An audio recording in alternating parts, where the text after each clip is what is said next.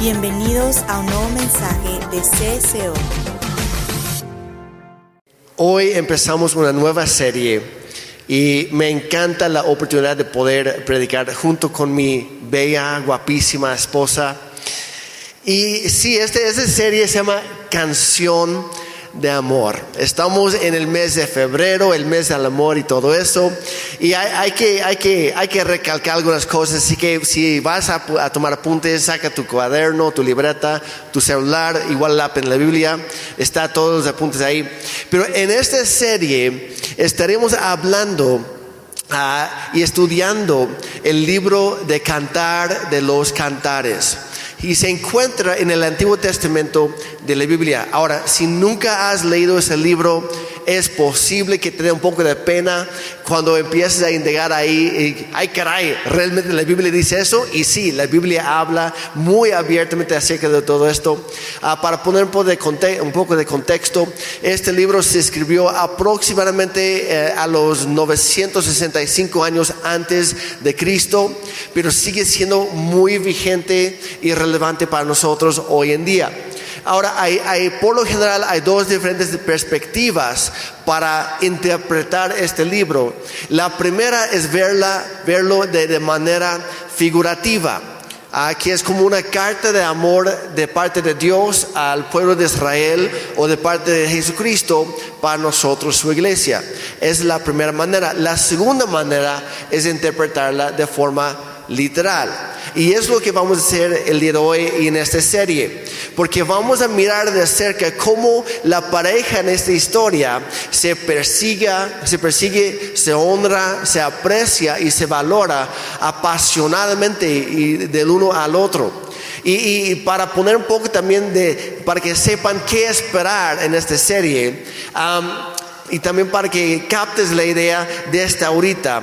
Como ya se dijo, este próximo sábado 17 de, febrero a las 7 pm tendremos el café para matrimonios, pero no solamente es para las personas ya casadas, también es para los solteros y las personas preparándose para el matrimonio, interesados en casarse y les animamos a que aprovechen ese sábado para eso. Ah, y ahí vamos a estar hablando ah, dentro del matrimonio acerca de este gran regalo que Dios nos ha dado, que es el sexo. Se va a poner bueno, no van a querer perderse de eso.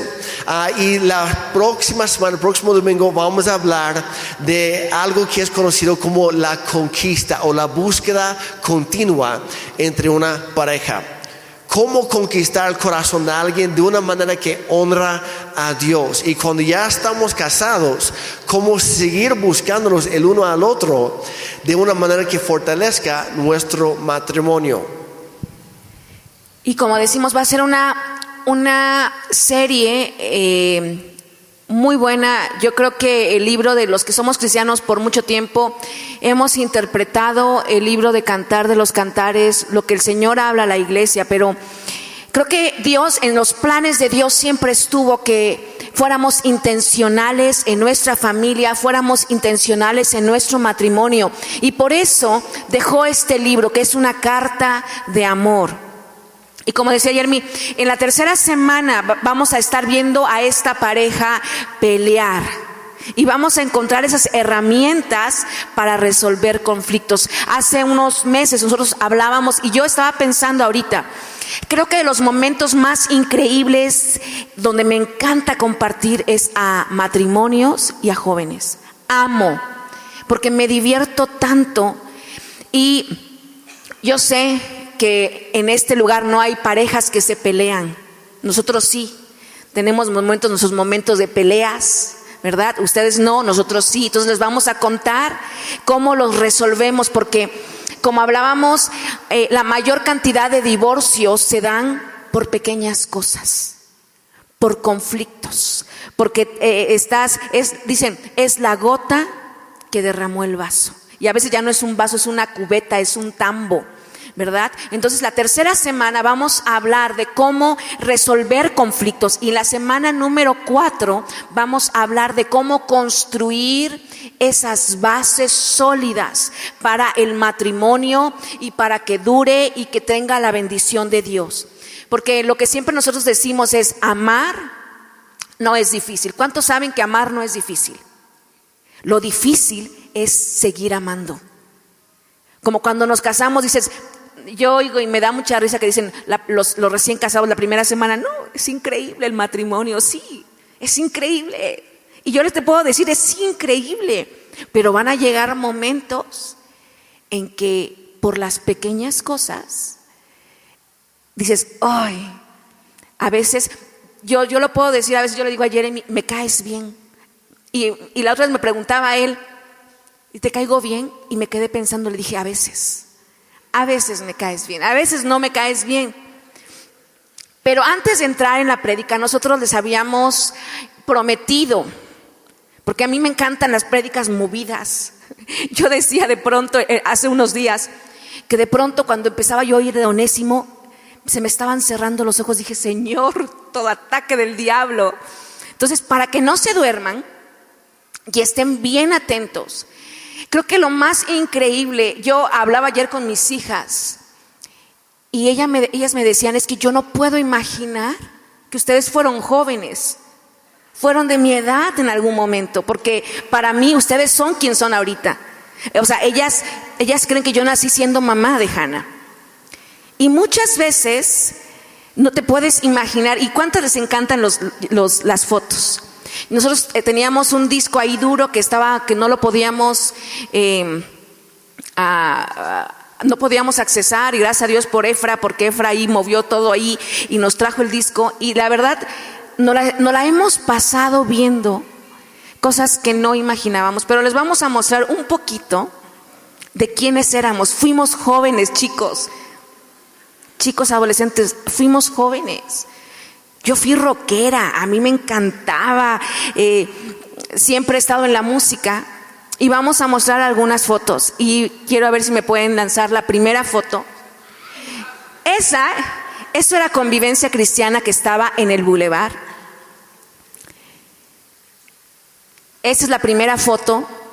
Eh, como pueden, aunque crean que no, era moda usar el cabello medio rojo con amarillo y medio chino con lacio. Yo sé que ustedes no, pero en mi tiempo y esas cosas que como raras ahí, eso era moda.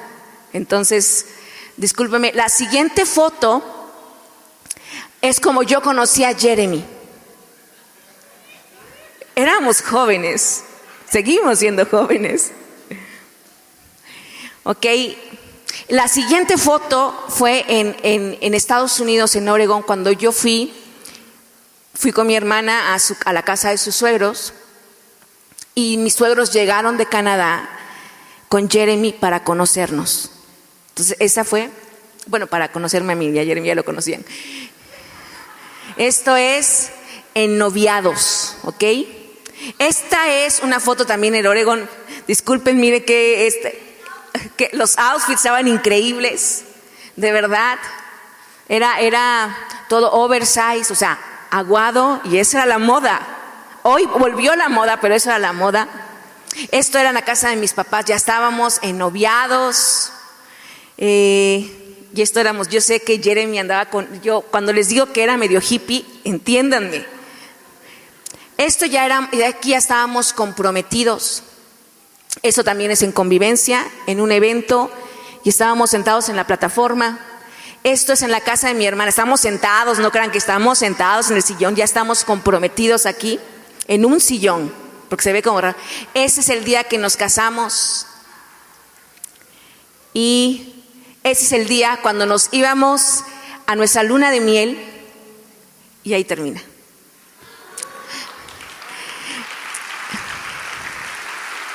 Yo les puedo decir, yo comentaba con el equipo creativo, porque muchas de ellas las conozco desde que son niñas, y yo les dije, voy a sacar las fotos que tenga que sacar, voy a hacer el sacrificio que tenga, y si salen ustedes, lo siento. Y les puedo decir, muchos de los que están aquí tengo fotos de ustedes. Estaba viendo, viendo, viendo, y la verdad son tantos recuerdos. Y muchas veces estamos así, nos, da tanta risa cómo nos conocimos, como decimos, no, nacimos siendo, yo no nací siendo la mamá de Hannah y Miquela, sino fuimos jóvenes. Y hoy queremos hablarles exactamente sobre esto. ¿Qué es lo que buscamos? ¿Qué es lo que nos tendría que atraer de la otra persona? Y si aún no estás casado, porque a mí me encanta hablar a los jóvenes, me encanta, yo, yo sé que eh, la, la, onda de con quién te vas a casar es algo que está en nuestra mente y solamente los que se casaron cuando tenían 20 años no pueden imaginarse. Pero los que nos casamos a mi edad, que yo tenía 27 años, decías, pero me voy a casar. Porque yo sé que en la iglesia católica dicen que se quedaron para vestir santos. Y aquí decían, no, pues se quedaron para forrar Biblias, ¿verdad? Y yo sé que es como una cosa que está en nuestra mente y será que algún día voy a amar en la vida. Y lo que queremos hablarles es son cuán, cualidades o cuán, qué es lo que necesitamos eh, desarrollar en nosotros para atraer al tipo de persona que estamos buscando. Y es, yo sé que está muy de moda decir, ¿verdad? Y, lo, y yo sé que en aquel tiempo fue una Alicia Villarreal que decía sus canciones, pero hoy en día es una Shakira y luego una Belinda que dice que las mujeres no lloran sino facturan. Y yo y te puedo decir para que no termines igual haciendo una canción de dolor, necesitas escuchar lo que vamos a hablar. Tienes que poner atención.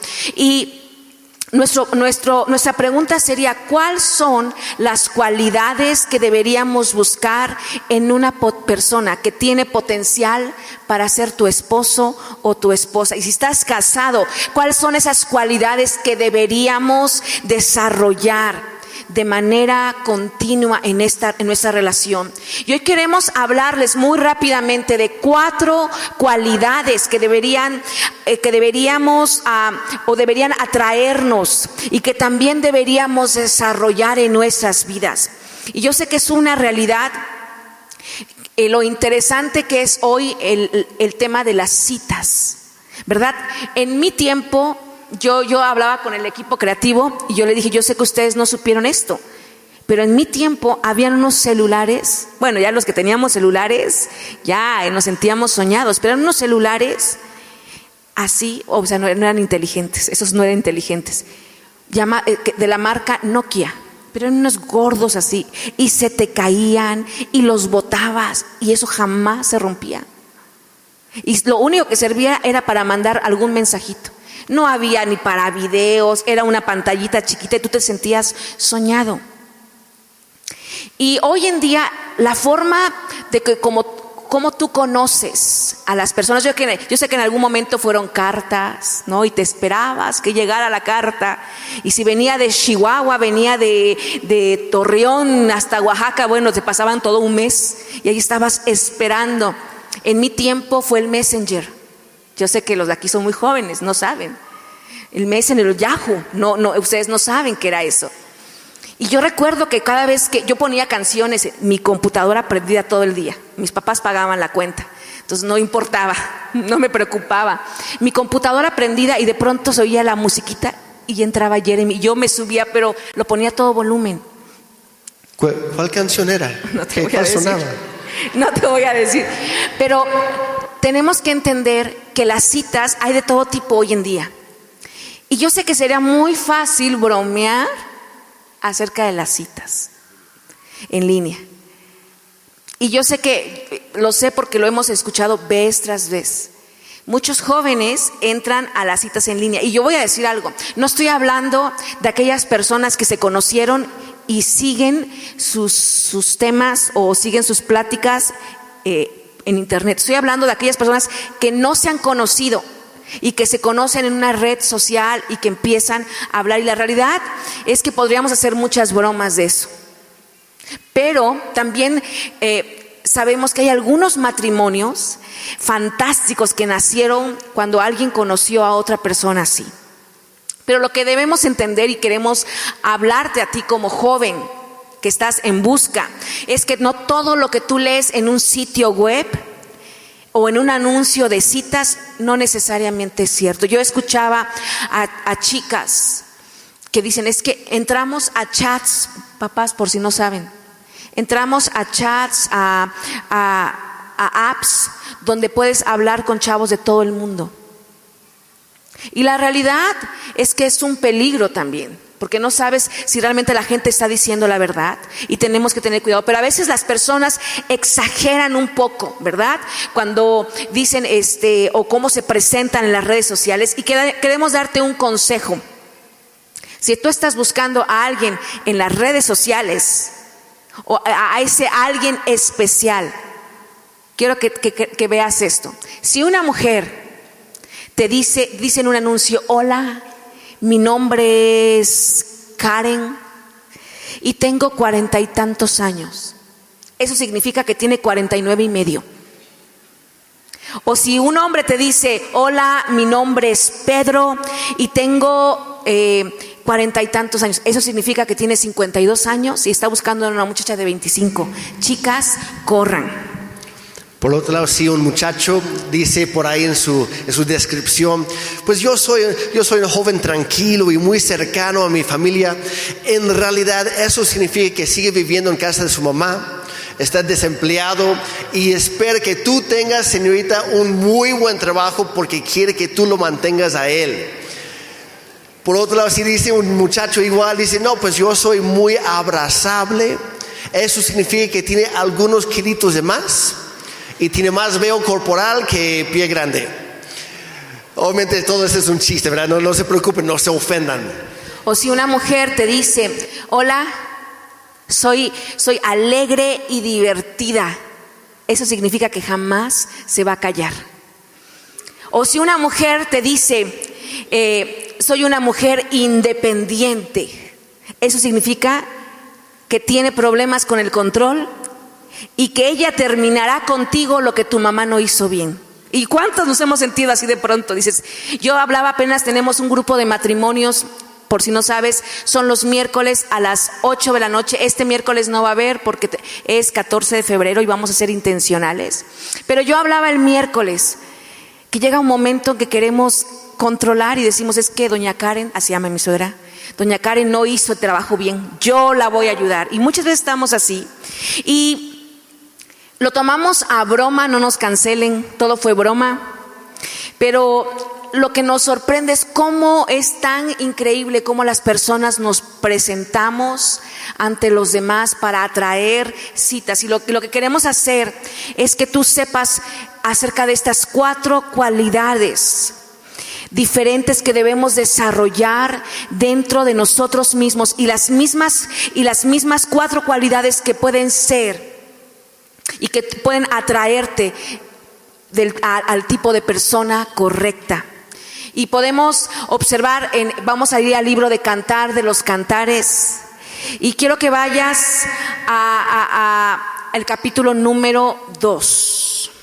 Entonces vamos a ver la primera cualidad para desarrollar y también para buscar en un potencial cónyuge. Ahora, si ya estás casado, desarrollatelo. No, no sigas buscando en otros lados, no. Desarrollalo en ti.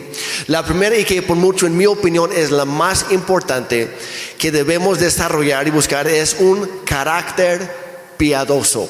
Ahora hay, que explicar eso. ¿Qué es piadoso? Sencillamente, cuando escuchas la palabra piadoso o piadosa, significa algo o alguien que refleja la misma naturaleza de Dios. Es una persona que refleja la persona de Dios en todo lo que hace. Eso es ser piadoso. Entonces hay que buscar y desarrollar un carácter piadoso. Y esto es clave. De hecho, la mujer que inicia hablando en, esa historia de Cantar y Cantares 1, versículo 2, dice esto sobre el hombre. Dice, ah, si me dieras a mí uno de tus besos. Son tus caricias más deliciosas que el vino y delicioso es también el aroma de tus perfumes. Ojo aquí, dice, tu nombre es cual perfume derramado. Por eso te aman las doncellas. Ahora, ojo aquí, no empezó con algo físico. ¿Con quién empezó? El carácter, el nombre, la reputación. ¿Qué quiere decir el nombre? Tu nombre es cual perfume derramado. Bueno, eh, era un perfume que habría sido un, aceite purificado, muy caro y muy raro en ese entonces. Lo que era todavía más raro en esa época era que la gente se bañara. El bañarse era un lujo. Todo lo que hacía la gente se ponía perfume para enmascarar otras fragancias no tan agradables, por decirlo así. Y, entonces este aceite era purificado y era algo muy valioso. Primero porque era costoso, pero también ayudaba a estar más presentable a una persona cuando uno salía en público, por si no podía bañarse. Y ella está diciendo, tu nombre es así. Es como este aceite purificado, muy raro, muy caro, muy valioso, que no todo el mundo tiene. Es algo especial, algo singular. En otras palabras, está diciendo, tú tienes un carácter piadoso. Ahora, el, el, carácter y la reputación son dos cosas diferentes. La reputación es lo que los demás creen que eres.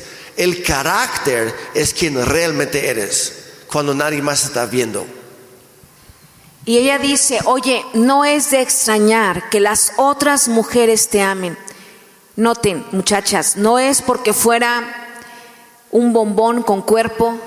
Dice, no, no es porque fuera eh, alguien, eh, alguien increíblemente atractivo, que sí es muy importante y ahorita vamos a hablar de esto.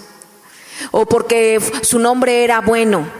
Dice que su carácter era sólido sino que él era conocido como alguien que amaba a Dios, que buscaba a Dios. Y la primera cualidad, chicos y chicas, solteros, y voy a hablar a los casados y casadas que debemos desarrollar y debemos buscar los solteros y desarrollar los casados, es que tenga un carácter que tenga un carácter piadoso. Dice, tu nombre es como aceite purificado. Lo que primero, como decía, lo primero que debería atraernos de la otra persona es el carácter piadoso. Y la conclusión es que si algún día quieres un matrimonio piadoso, hoy tienes que vivir una vida piadosa. Y ahí es donde empiezas. No es cuando te cases. Eso tiene que empezar desde hoy. Ahora, los casados tenemos que ir avanzando, nosotros sí tenemos que estar desarrollando ya, pero también por, por, el bien de nuestro matrimonio, pero los solteros empezar, que se haga un hábito, el desarrollar el carácter piadoso. Ahora algunos de ustedes pueden decir, bueno, es que yo quiero un hombre cristiano, y yo he escuchado eso por mucho tiempo, cuando vienen las chicas conmigo a consejería. Y dicen, es que yo quiero un, un, hombre cristiano, pero el problema es que siempre parezco atraer al tipo de hombre equivocado.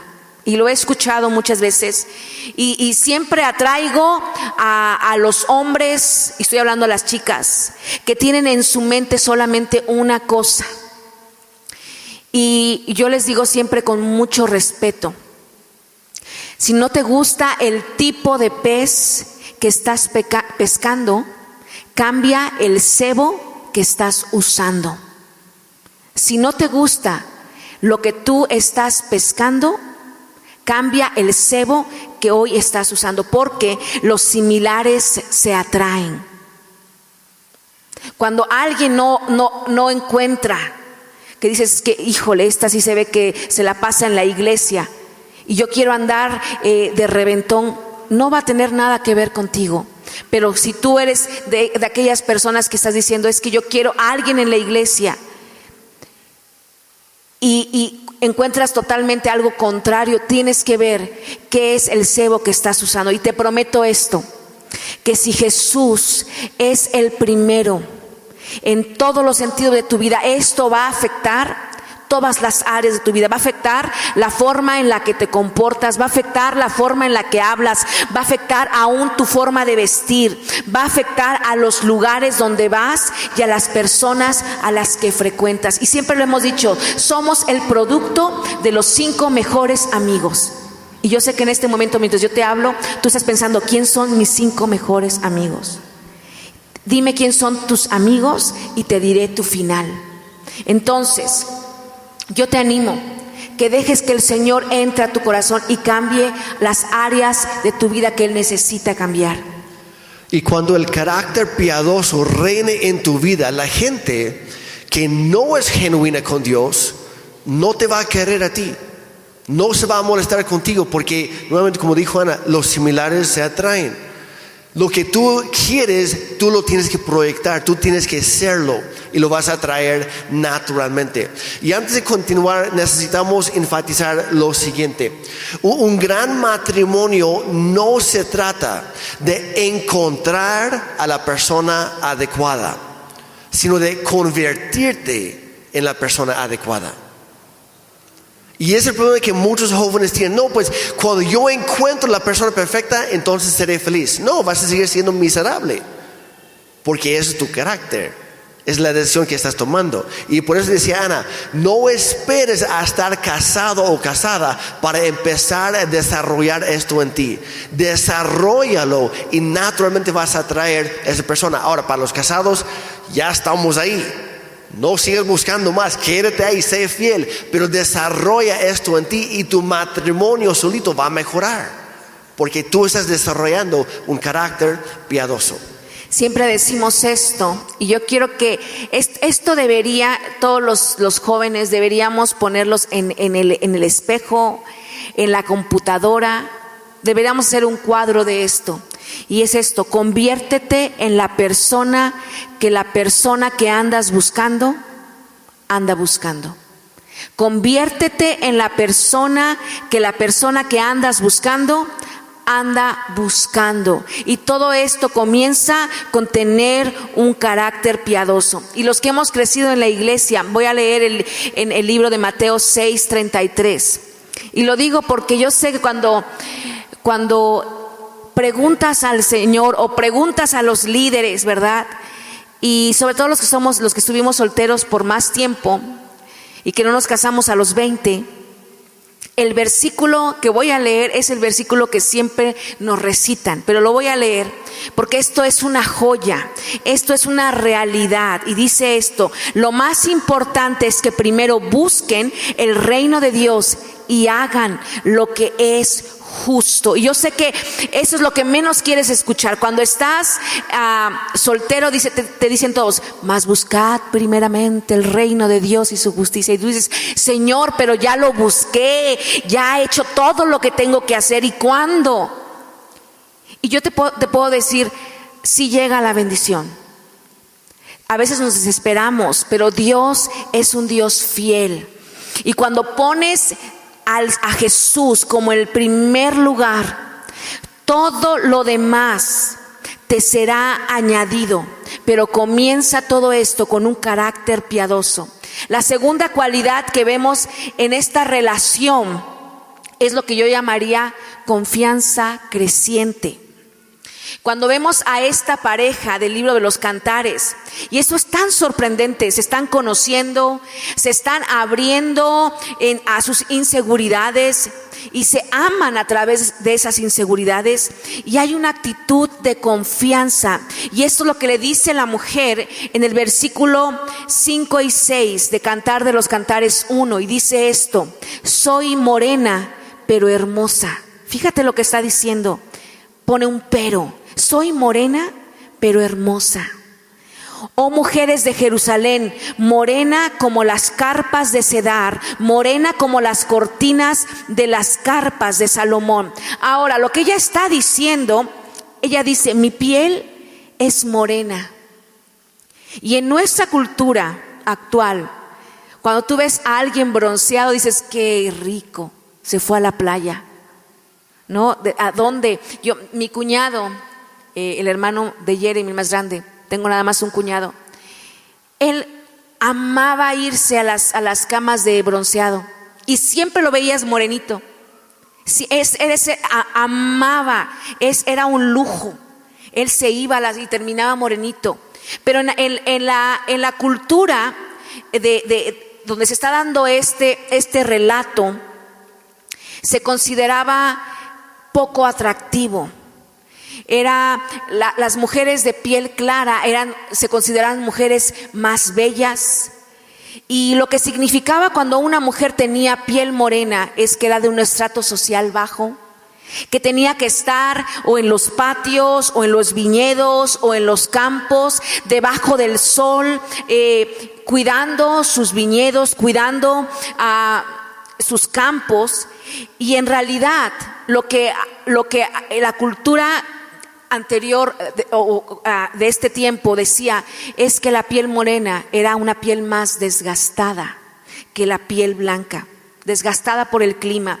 Y en el versículo 6, mira lo que dice, no me miren así por ser morena. Yo no sé si habías leído esto, pero está tremendo. Dice, no me miren, no te fijes en el color de mi piel, que el sol ha bronceado mi piel. Y luego explica por qué. Dice, mis hermanos se enojaron conmigo, me obligaron a cuidar de sus viñedos y por eso no puedo cuidarme a mí misma, mi propio viñedo. Dice, tuve que trabajar, lo que estaba diciendo esta mujer es, ¿sabes qué? Tuve que trabajar mucho. Descuidé mi propio viñedo, que, que en sí era su cuerpo. Y esto es lo que vemos una y otra vez. Dijo, me tuve que descuidar. No me mires fijamente. No me gusta mi piel, me siento vulnerable por esto. Y ella se, ella, ella se muestra con todas esas inseguridades. Y me encanta cómo este hombre ama esas inseguridades. Ahora, cuando te sientes atraído por alguien y pasas tiempo con esa persona, la conoces más, poco a poco te vas abriendo a esa persona y esa persona a ti. Y en algún momento debes preguntarte, ¿estamos realmente creciendo en confianza? ¿O estamos dando las mismas vueltas? No estamos avanzando. Una de las formas en que nos abrimos con alguien más es hablar de nuestras inseguridades. Y casi siempre las personas comenzamos con inseguridades físicas, lo que todo el mundo nota o lo que todo el mundo nos hace burla, lo demás. Casi siempre empezamos de las inseguridades físicas y luego vamos creciendo en la relación hasta expresar inseguridades emocionales y internas. Comienza con lo físico porque para casi todos nosotros hay algo en nuestro cuerpo, en nuestra apariencia que no nos gusta. Ya sabes, uno no quisiera pesar tanto, uno no quisiera tener esas patas de gallo o que mis orejas no fueran tan grandes, tan pronunciadas o que mi nariz no tuviera esta forma, o lo que sea. Hay, personas que, que piensan que tienen los pies tan feos, a tal grado que nunca se atreven a usar chanclas. Y aunque andan en la playa, están, están con tenis y calcetas hasta arriba. Y no es porque tengan frío, es porque están conscientes de esa inseguridad y se sienten poco atractivos. Y cuando alguien te revela, cuando alguien te dice, ¿sabes qué? Es que esto no me gusta. Y tú le cuentas a esa persona, sabes que yo dije todo lo que, lo que me hace ser insegura y no te sientes mejor, si no te sientes peor, esa no es una buena señal. Si te dicen, es que sabes que no me gusta mi nariz, y le dices, pues es que la verdad sí, tienes una nariz muy fea.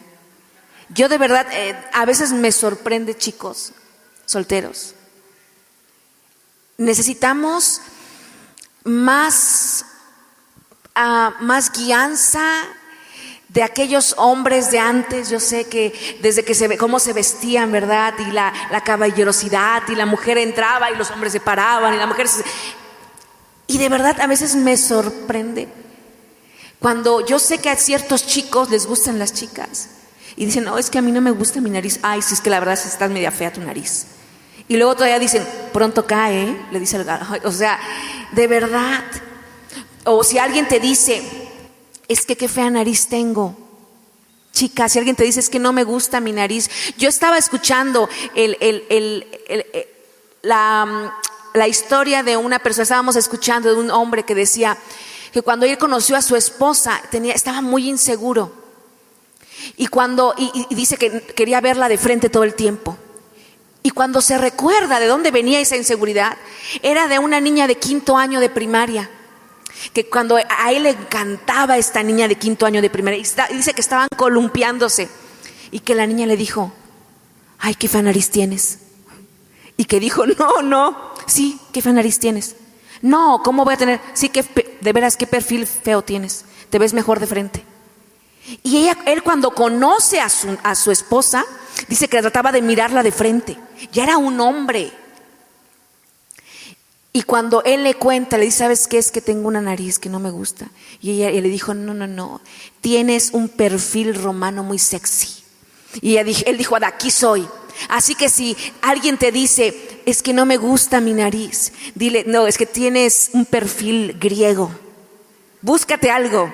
No, es que tienes un perfil exótico. No sé. Pero no digas, ay, sí, la verdad es que sí tienes una nariz muy fea. Y yo te voy a decir esto tú te vas a dar cuenta, si te aman a pesar de estas inseguridades y hay una confianza que va creciendo y creciendo, sabes que irás en la dirección correcta. Chicos, aprendan a dar cumplidos. Y yo, decíamos en lo de, en, lo de matrimonios en nuestro, nuestro grupo Conexión, si no puedes hablar algo bueno que suene tan hermoso como el silencio, no hables. No hables. No digas, sí, la verdad es que sí te vi que tienes unos kilitos de más. Sí, es que hay que hacer ejercicio. Vamos a aprender a hablar. Y, y como decíamos, tiene todo que ver con desarrollar un carácter piadoso, pero también una confianza creciente. Y la tercera cualidad que necesitamos desarrollar jóvenes eh, eh, matrimonios son estándares altos. Mira lo que dice esta mujer. Y eso es tan poderoso lo que ella dice en Cantar de los Cantares 1.7. Dice, cuéntame, amor de mi vida, ¿dónde apacientas tus rebaños? ¿Dónde al mediodía los haces reposar? Porque he de andar como mujer con, ¿por qué? Dice, ¿por qué he de andar como mujer con velo entre los rebaños de tus amigos?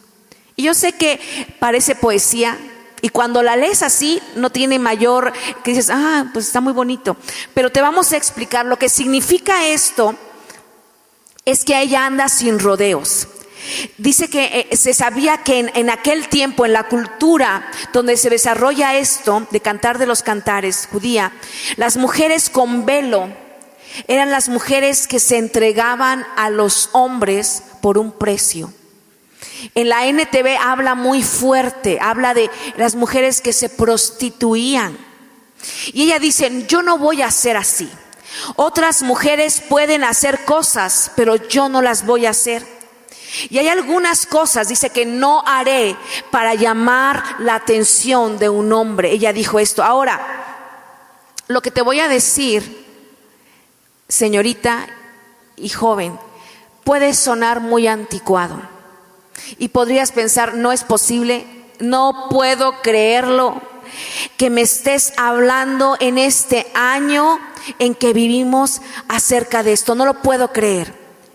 Pero en este tipo, en ese tiempo en que el matrimonio eh, cuenta con tan poca popularidad, yo tengo que decirte esto y voy a ser muy directa. Lo que debemos entender es cuando se trata de las relaciones sexuales entre un hombre y una mujer. Lo que Dios habla bíblicamente, muy claramente, es que esto es reservado exclusivamente para el matrimonio. Todos los demás, tú lo puedes ver alrededor y te dicen, ¿sabes qué? Prueba. O sea, ¿cómo vas a entrar en una, en te vas a casar con alguien si no pruebas? ¿verdad? Y lo escuchamos vez tras vez y esto es todo lo que se escucha. Y dices, es que yo estoy saliendo con alguien, pero ya quiere que vayamos, ¿no? Que, estemos, que vayamos a un cuarto y, y muchas veces hasta hemos romantizado. Y no te estoy hablando de películas fuertes, simplemente las típicas películas de Hollywood, donde muestran a la chica perdida y cuando él, ella encuentra el amor de su vida y tiene relaciones con él, ella se vuelve feliz y se vuelve una persona completa. Pero lo que la realidad de todo esto es que terminan vacíos y vacías, porque tenemos que entender que tenemos que tomar una tenemos solamente dos decisiones que tomar. Cuando en cuanto a, relaciones sexuales tenemos. La primera opción es que juntos podemos honrar a Dios. Y puedes des- decidir, ¿sabes qué? Dios tiene parámetros y el regalo del sexo está reservado para el matrimonio. Y tal vez los amigos, las amigas se burlarán, dirán, ay, no, estos son pero de veras anticuados. Ya, ya fueron, ya. Y pensarán que a lo mejor no, no encajas, pero yo te animo que escojas vivir con estándares más altos y honren a Dios. Si tú estás, tienes un novio, honren a Dios juntos. Desde tu noviazgo, tu sexualidad, tú necesitas decidir que quieres esperar a la persona de tu vida y quieres creer en la belleza del matrimonio. La primera opción es honrar a Dios juntos. Y la otra opción entonces es elegir pecar juntos, o es uno o el otro. Esas son tus opciones, no hay más. ¿Honramos a Dios juntos o pecamos juntos? ¿Y por qué es tan importante esto? Porque estamos construyendo una base sobre la cual se sustentará nuestro matrimonio.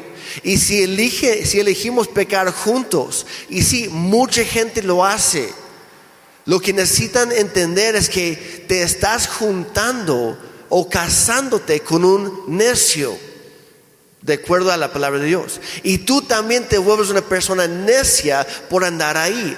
Te vuelves partícipe y cómplice de este mismo pecado. Y años más tarde en tu matrimonio es posible que pienses, pues me pregunto si ella o si él volverá a entregarse al pecado sexual porque pues ya lo hizo una vez conmigo. Me consta. ¿Qué me asegura que no lo volverá a hacer con alguien más ahora? Y, y- quieras o no, todo esto, esta falta de honra hacia Dios, crea desconfianza en nuestra vida, en nuestro matrimonio, en nuestras relaciones. Y cuando se vayan de luna de miel, déjeme decirte lo que va a pasar y lo hemos visto vez tras vez.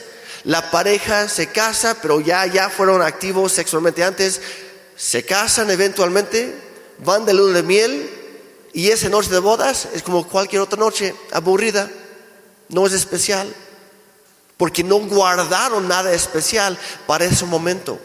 Y el punto del noviazgo es empezar a construir las bases para el matrimonio que viene después.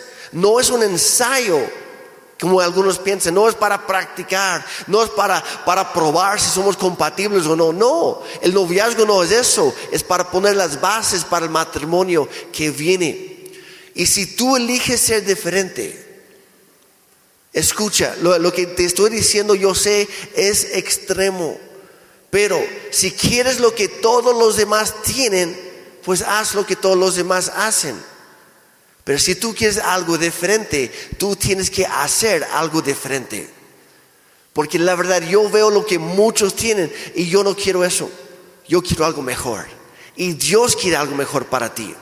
Por lo tanto, nos comprometemos a, a- esta decisión. Voy a hacer algunas cosas que otros no están dispuestos a hacer. Voy a ser diferente, voy a honrar a Dios. Si quieres algo diferente y decides esperar el matrimonio y honrar a Dios como lo hicimos nosotros, todo será un regalo de parte de Dios para ti. Obvio, nadie es perfecto. Nosotros no, no éramos perfectos y no somos perfectos, pero por la gracia de Dios, ambos éramos cristianos cuando nos conocimos y nos comprometimos a esperar para la relación sexual a cuando, eh, estuviéramos casados. Y, y hay mucha gente que a lo mejor está aquí en este momento escuchando también esta plática y a lo mejor estás pensando, pues la verdad esto ya me incomodó porque honestamente yo no esperé. Nosotros no esperamos. ¿Y ahora qué hacemos nosotros? Mira, no se puede cambiar el pasado. Y no se trata de juzgarnos o condenarnos. No. El pasado tristemente no se puede cambiar. Así que déjalo ahí. Pero no sigas ahí. No sigas haciendo lo mismo.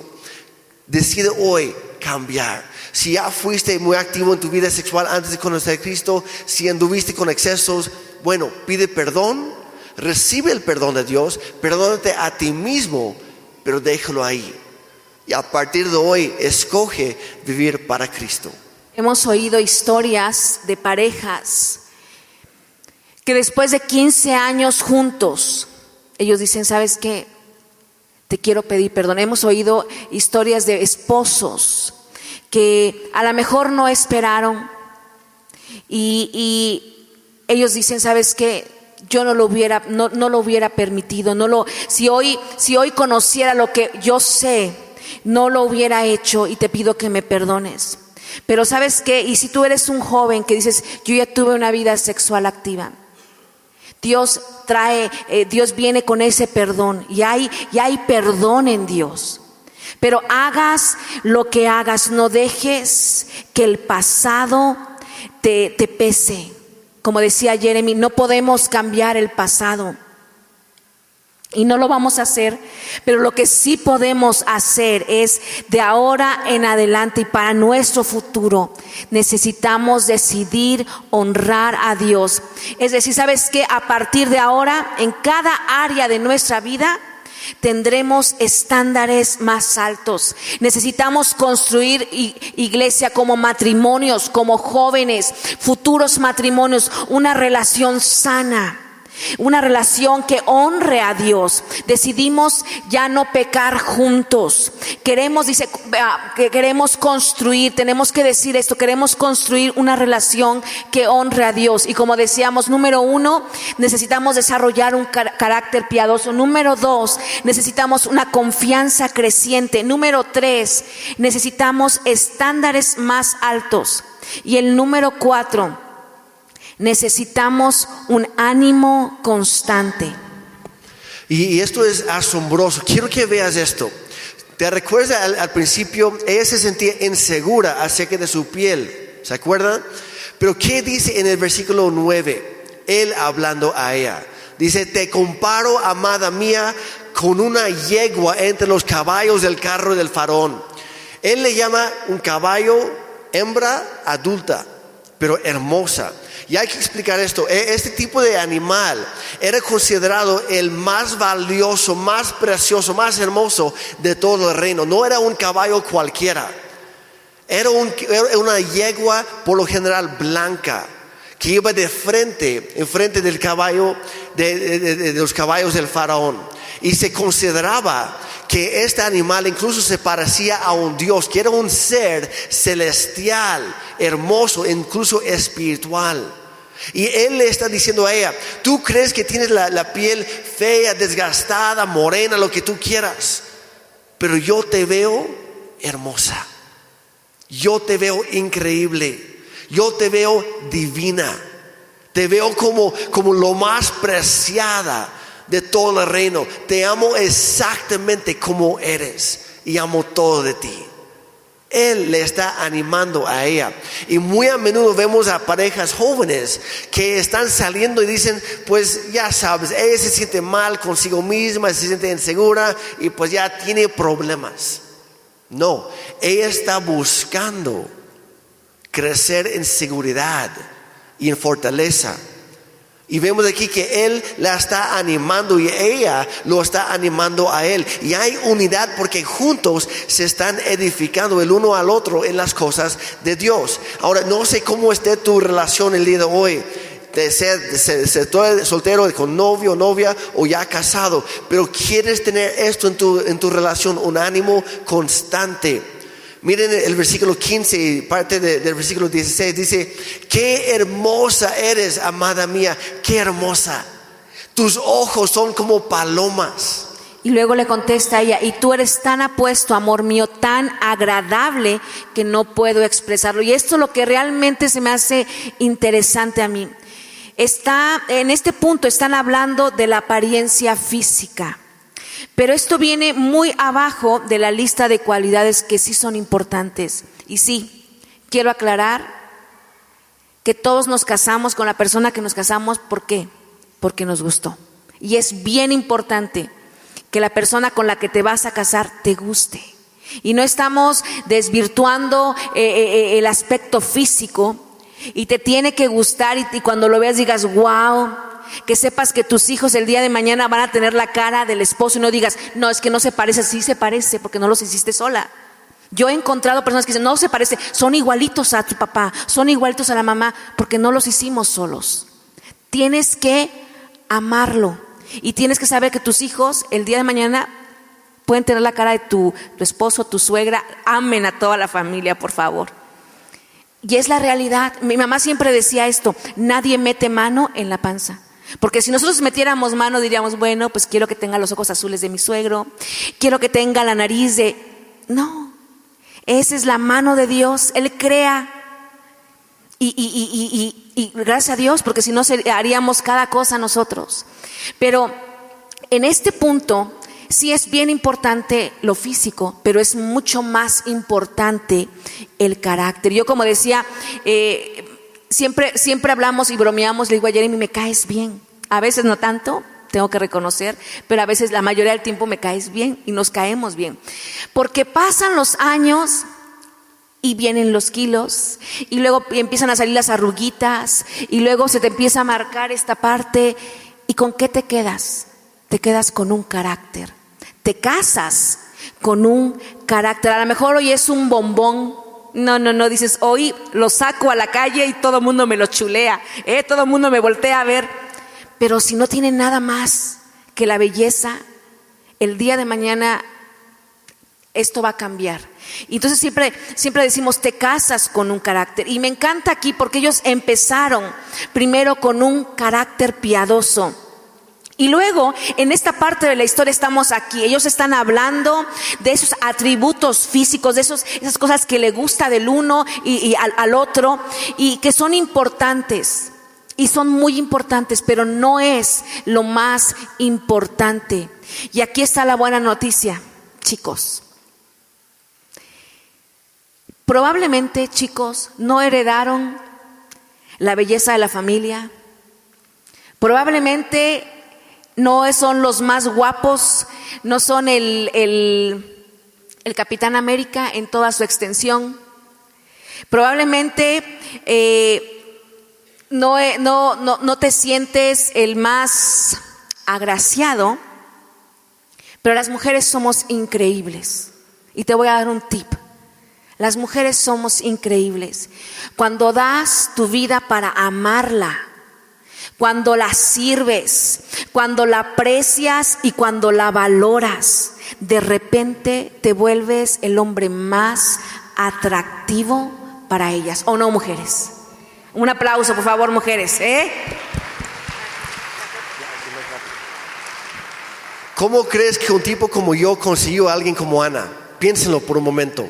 La verdad, yo sé hoy en día, no es por orgullo, pero hoy en día yo soy más guapo que antes y aquí hay, una prueba de ello.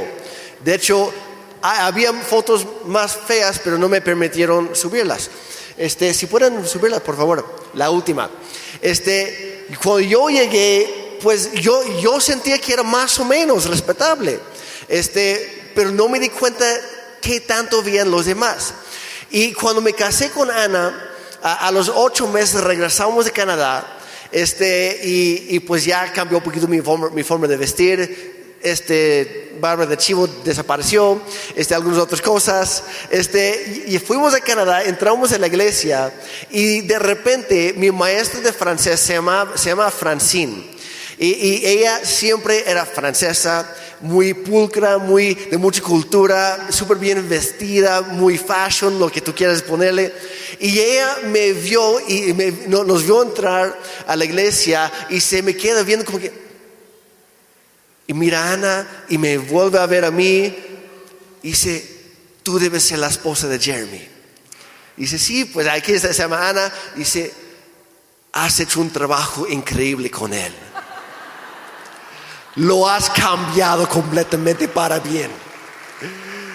Y la verdad e, e, es, cierto, ella me ha cambiado para bien. Y cuando hombres, cuando tú amas a una mujer, ella es creada por Dios para devolverte amor, pero con incrementos, con intereses, de maneras que nunca jamás podrías ganarte y seguramente no mereces. Hombres, no lo merecemos. Un aplauso para las mujeres que Dios nos ha dado. No las merecemos hombres, hay que reconocerlo. Yo he escuchado a hombres decir ah, cuando se le da un cumplir, no, pues te rayaste con ella, dice, ambos nos rayamos. Voy a decir algo, perdóname, pero el orgullo no es atractivo, la humildad es atractivo. siempre rebota cualquier, cualquier cumplido hacia tu mujer, hacia tu esposa. Hombre, apréndelo, por favor. Porque si cuando tú la amas, la valoras y alimentes esa relación, cuando tú la acercas más a Cristo, tú saldrás hombre más bendecido de lo que te puedes imaginar. Y los demás también notarán la diferencia como pasó conmigo. Y, y, quiero mostrarte cómo ella responde en esa historia al amor de él. Hay dos resultados. Número uno, lo primero es que ella se siente especial. Y, ella dice lo siguiente, ya en el segundo capítulo, versículo 1, dice, yo soy, en el primer capítulo que dijo, yo soy la vieja más fea, por decirlo así. Estoy, estoy parafraseando, dice, soy vieja, soy fea, soy poco atractiva. En el capítulo 2 algo cambió, dice, ahora soy la rosa de Sarón. Soy el lirio de, los valles. Y ella está hablando en singular. En otras palabras dice, me hace sentir como la mujer más especial del mundo. Y él, ¿qué es lo que le dice? Dice, tienes razón, cariño. Tienes razón, eres como el lirio entre los espinos. Así es mi amada entre las demás doncellas. Otra vez en singular. Dice, las demás son solo un montón de espinas pero tú eres la flor. Tú eres la persona más importante y más especial que existe en todo el mundo. En el primer capítulo ella se sentía insegura. En el, en el segundo capítulo ella se siente especial porque él la ama a través de sus inseguridades. Él la adoraba, la apreciaba, la valoraba y ahora ella se siente especial. Y lo segundo que ella, ella pasa con, esta mujer es que se siente, como decía, lo segura. Y uno de los regalos más grandes que, les, que le puedes dar a tu novia, tu novio, a tu esposa o tu esposo, es el regalo de la seguridad que ella siempre o que él siempre se sienta seguro o segura cuando está contigo. En el versículo 3, mira lo que dice en segunda, en, en, Carta de los Cantares 2.3, dice, cual manzano entre los árboles del bosque es mi amado entre los jóvenes. Dice, me encanta sentarme a su sombra, dulce a mi paladar es su fruto. En sí lo que está diciendo ella es, me encanta sentarme a su sombra, dulce a mi paladar es su fruto, me encanta sentarme a su sombra. ¿Te acuerdas qué es lo que le preocupaba a esta mujer antes? Su piel. Ella estaba siempre en el sol. Y aquí dice, me siento segura en, tu sombra, estoy protegida de aquello que me hacía tanto daño. Cuando estoy contigo me siento segura o me siento seguro.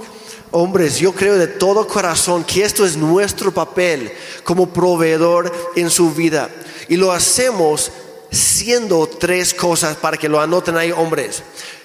Eres el pastor, eres el proveedor y eres el protector de tu novia o de tu esposa. Y los voy a mencionar rápidamente. Número uno, eres su pastor. Espiritualmente, hombre, tú eres el que debes marcar el tono. Acércala a Cristo. Ora durante las comidas, en las mañanas, en la noche, antes de dormir, lo que sea. Tú la lleves a la iglesia, no que ella te lleve a ti. Tú llévala a ella, llevas a la familia, traes tus hijos, involúcralos, tú poniendo el ejemplo. Porque una familia que se queda en casa, no cría hijos que van a la iglesia. Hombre, no seas flojo. Espiritualmente, no seas flojo. Bueno, tampoco en lo demás. Toma la iniciativa. Pone, establece la pauta. Haz de la casa de Dios tu prioridad. Y señores, nosotros marcamos esta pauta para acercarla más a Dios porque somos el pastor de nuestra familia pero también somos su proveedor. Esto no significa que ella no pueda ganar dinero, es más, en algunos casos a lo mejor la mujer va a ganar más dinero que el hombre y no hay nada malo en ello, quiero aclarar. Lo que estoy diciendo es que es nuestra responsabilidad poner la pauta. Somos una familia que diezma. Hace poco hablé con un, joven que hace poco se, casó y, surgió el tema y dijo, yo ya le dije a mi prometida, yo diezmo y aparte doy ofrendas de este porcentaje. Y yo le dije, si te vas a casar conmigo, así va a ser. Él está poniendo la pauta no para malgastar, sino para invertir en el reino de Dios. Y creemos firmemente que todo lo que tenemos viene directamente de Dios, porque Él es el Señor que todo nos lo provee. Jehová Jireh. Y es uno de sus nombres. Y en respuesta a su generosidad, nosotros también somos generosos y decidimos bendecir a la iglesia de Cristo. Porque no vivimos para nosotros mismos. Damos el primer 10% que es el diezmo y a veces más. Y decidimos hombres manejar los recursos responsablemente. No vivimos para nosotros mismos porque no somos egoístas. El amor no es egoísta, hombre. No somos egoístas, no somos orgullosos. Vivimos para dar nuestra vida para los demás. No somos machistas. Y perdóname, un hombre machista no puede ser un hombre cristiano. Porque Jesús no era machista. Una mujer feminista no es cristiana porque Cristo no era feminista. Dejamos a un lado las, las cosas culturales que nos destruyen desde adentro y nos separan como matrimonios y vivamos, reflejemos el carácter de Dios en nuestra vida, en todo lo que hacemos. Hombres, decidimos vivir por debajo de nuestras ah, posibilidades para nunca llegar al fin de mes y preguntarnos, ay caray, ¿habrá suficiente para pagar la renta, para pagar la luz, para pagar el teléfono? No, vivimos por debajo con margen. Manejamos la familia de esta manera, de manera fiel, generosa y responsable, porque eso es lo que Dios bendice. Y cuando Dios bendice lo que tú haces, no tienes que preocuparte. Alínete con la palabra de Dios. ¿Quieres tener una, esposa, una mujer asustada? Déjela preocuparse por las finanzas. Ahora, yo sé que hay, hay dones. A veces se le da más al hombre, a veces más a la mujer. Eso sí, tómala en cuenta, hombre. Tómala en cuenta. Pónganse de acuerdo que sea una decisión juntos. Pero no la cargues con cosas. No la preocupes por cosas. Hay una frase popular que dice, a la mujer ni todo el amor ni todo el dinero. Y está totalmente erróneo esa manera de pensar. No es bíblico. De hecho, eso deshonra tanto a Dios como a la mujer. Trae deshonra. Y la Biblia dice que Dios honra a los que le honran. Si tú quieres la honra, la bendición de Dios, honra a la esposa que Dios te dio. Trátala bien Trata bien a tus hijas también. Háblales bonito en casa y fuera de casa. Da tu vida por ellas todos los días y Dios te ayudará y también te bendecirá. Amén. Esperaba un, un amén más fuerte de parte de los hombres. Número tres, eres su protector. Por lo general los hombres somos más altos y más fuertes que las mujeres hablando físicamente. Y si no, pues hombre, puedes estar en problemas porque él te puede dar una buena golpiza si no te portas bien y es para tu bien, ¿ok? Claro. No, estoy bromeando. De ninguna manera, de ninguna manera permitimos o, somos ah, condescendientes en cuanto a la violencia intrafamiliar. La condenamos tajantemente. Pero, hombres, Dios te creó un poquito más fuerte físicamente hablando que ella. No para aplastarla, no para golpearla, no para maltratarla, sino para cuidarla para protegerla. Cuando viene un camión, un coche, un peligro, un caballero siempre camina en la banqueta entre el peligro y la dama. No diez pasos delante de ella. Porque si estás enfrente de ella no la puedes ver, no la puedes cuidar. Debería estar a tu lado. Y tú, hombre, entre ella y el peligro. ¿Ok? Es fácil. Hay hombres que, dicen, no, pues yo daría mi vida por ella. Sí, cualquier tipo puede dar su vida una vez por alguien. Es fácil. Lo que cuesta es dar tu vida todos los días por ella. Amén. Y es lo que hacemos los hombres. Es prometerle, nunca dejaré que nadie ni nada jamás te lastime. Y eso me incluye a mí. Te voy a proteger de mí mismo. Me voy a controlar. Voy a controlar mi mal carácter, mi enojo. Antes del matrimonio, te voy a cuidar sexualmente de mis propios deseos. No te voy a utilizar. Te voy a cuidar. Te voy a amar. Te voy a honrar. Conmigo estás a salvo. Y cuando est- estas tres cosas, eres su pastor, su proveedor y su protector, como resultado ella se siente especial, se siente segura y se siente honrada. Y lo que, pasa cuando ella se siente así, en el versículo 5, Cantar de los Cantares 2.5, vamos, ya vamos a terminar, dice, fortalezcanme con pasteles de pasas, refresqueme con manzanas, porque desfallezco de amor. Dice, fortaléceme con pasas. ¿Sabes?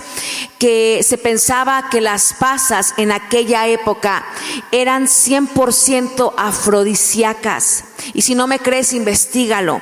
Dice, fortaléceme, lo que está diciendo ella, y estamos entrando en temas para casados. Dice, con un afrodisíaco. Ah, caray, esto se me, se me hace que, está, para domingo en la mañana, para muchos. ¿Cómo se habla estas cosas en la iglesia? La iglesia debería ser el lugar donde más informados estamos. Dice, fortaléceme, lo que le está diciendo eh, esta mujer, fortaléceme con un afrodisíaco, refresquenme con manzanas, porque desfallezco de amor. Y luego dice esto, su brazo izquierdo está debajo de mi cabeza y su brazo derecho me abraza. Y lo que ella está, está hablando de esa protección con la que ella se siente, ese lugar donde ella se siente segura. Y está hablando del carácter, de ese carácter piadoso. Está hablando de ese carácter que refleja el mismo carácter de Dios. Hay una confianza creciente, busca estándares más altos y hay un estímulo constante. Ella se siente especial. Ella se siente segura y ella quiere entregarse a Él porque Él se ha entregado a ella. Así que hombres, vamos a dar nuestra vida para amar todos los días a nuestra esposa, tal como Cristo amó a la iglesia. Porque no queremos lo que los demás tienen, queremos algo diferente, algo mejor. Por lo tanto, vamos a hacer algunas cosas que los demás no hacen. Como siempre hemos dicho, si quieres tener lo que alguna vez tuviste, tienes que hacer lo que alguna vez hiciste. Y si quieres tener lo que nunca has tenido, tienes que hacer lo que nunca has hecho. Atrévete a cambiar. Y entonces nuestros matrimonios serán un testimonio de la bondad de Dios. Y siempre decimos esto, recuerda cómo la conquistaste. Recuerda, eh, eh, mujer, lo amable y lo sonriente que eras. Cuando Él te decía sus cosas y, te reías, aunque no, tu- hubiera gracia, lo hacías sentir increíblemente especial, ¿verdad? Y hoy dices, ay, ni gracia, ya, párale. ¿Verdad? A veces tenemos que cambiar, tenemos que, que, que ah, eh, provocarnos, ser intencionales. Y será entonces nuestro matrimonio la, la búsqueda de con quién te vas a casar. Estará más ah, resguardada, habrá más confianza en que Dios va a mover y seremos un testimonio de esa bondad. Y ya que Él nos amó, y lo sabemos, Él envió a su Hijo a morir a morir por la iglesia y nuestro matrimonio representará ese tipo de amor incondicional. Y ya vamos a terminar, pero quiero concentrarme en lo que, en mi opinión, es la parte más importante de esta plática, que es el carácter piadoso. Ya sea que estás casado o no, el carácter piadoso es importante. Importa más que cualquier otra cosa. Si quieres una vida piadosa, y quiero que te vayas con esto, vive una vida piadosa hoy.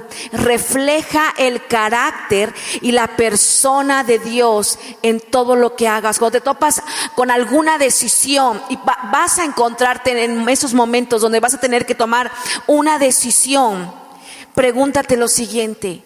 ¿Qué haría Jesús en esta situación? Y luego hazlo.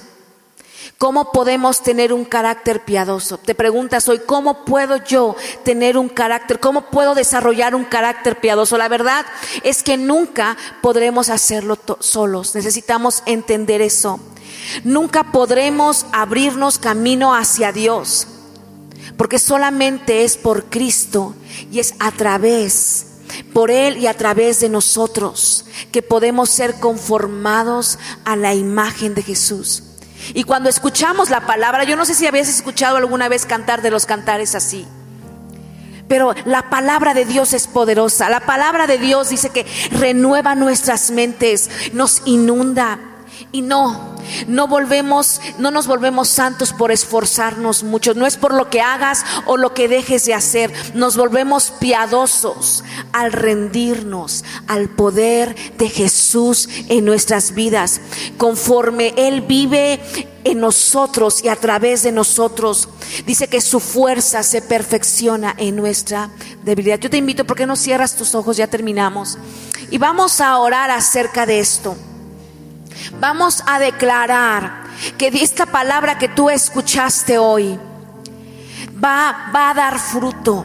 Vamos a empezar a trabajar en el día de hoy cómo desarrollar ese carácter cuando lees la palabra de Dios, cuando escuchas música, cuando te metes en esos momentos de, de, estar en la presencia de Dios y decirle, Señor, ayúdame, ayúdame a hacerlo como tú eres. Padre, hoy estamos orando para que tu Espíritu Santo haga una obra de sanación, una obra de restauración en nuestras vidas. Dios, por aquellos, Padre, hoy oramos por aquellos que algún día se casarán Oro para que las semillas que tú has, has plantado en este día puedan dar fruto y florezcan y se conviertan en una cosecha de justicia en las relaciones. Dios, oro también por aquellos matrimonios que no hay más solución, que pareciera que no hay más, más futuro hacia adelante. Oro para que tu Espíritu Santo haga la obra en cada matrimonio, aún, Señor yo declaro milagros. Padre, donde no había ya, donde no era, tú traes milagros sobrenaturales. Que tu Espíritu Santo haga una obra en nosotros como matrimonios, en cada matrimonio para fortalecernos en nuestras relaciones y que podamos honrarte. Así que Padre, te pedimos en el nombre de Jesús que tú nos ayudes, porque no podemos hacerlo solos, que tú nos ayudes a desarrollar dentro de nosotros un carácter piadoso que te refleja a ti en todo momento sino que haya una confianza creciente en nuestras relaciones, que, que nosotros desarrollemos ese, esos estándares más altos, que no cualquiera lo hace, pero nosotros hoy nos comprometemos a hacerlo contigo, Señor, y que haya un ánimo, un, ánimo constante en todo momento, que, que seamos personas que animamos a los demás, que levantamos a los demás, Señor, que los impulsamos hacia ti, en el nombre de Jesús. Padre, te pedimos nuevamente por los matrimonios presentes, que sean fortalecidos, pero también oramos por los matrimonios futuros. Señor, para esos jóvenes y señoritas que están buscando, Señor, que encuentren en ti primero todo lo que necesitan y que tú los guíes a encontrar esa persona que tienes preparando para ellos también, en el nombre de Jesús. Padre, también si alguien aquí esta mañana, que a lo mejor viniste a la iglesia hoy por primera vez o primeras veces, y la, la plática de hoy te, te, te, sacó de onda un poquito, te sorprendió, no esperabas escuchar esto. Pero también déjeme recordarte que este, este libro, este canto de amor también tiene otro significado. Porque es el canto de amor que Dios compuso para ti. Dios te ama. Dios no está enojado contigo.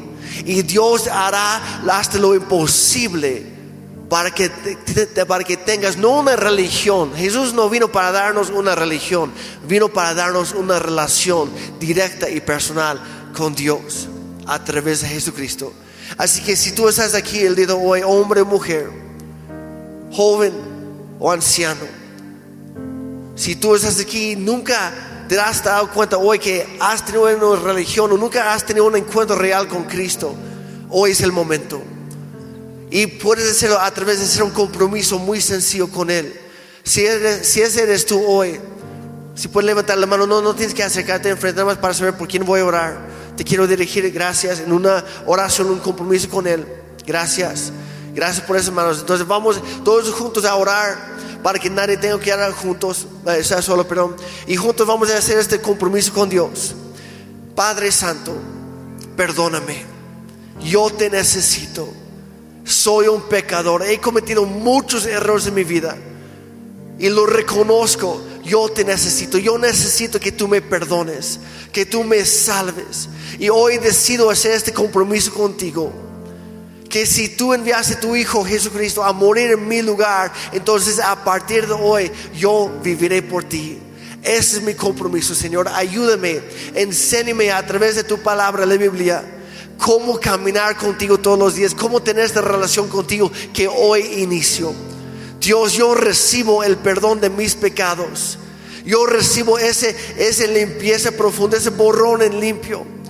Y Dios, hoy me comprometo a vivir contigo. En el nombre de Jesús, gracias por esta nueva vida. En el nombre de Jesús. Y todos dijeron, amén.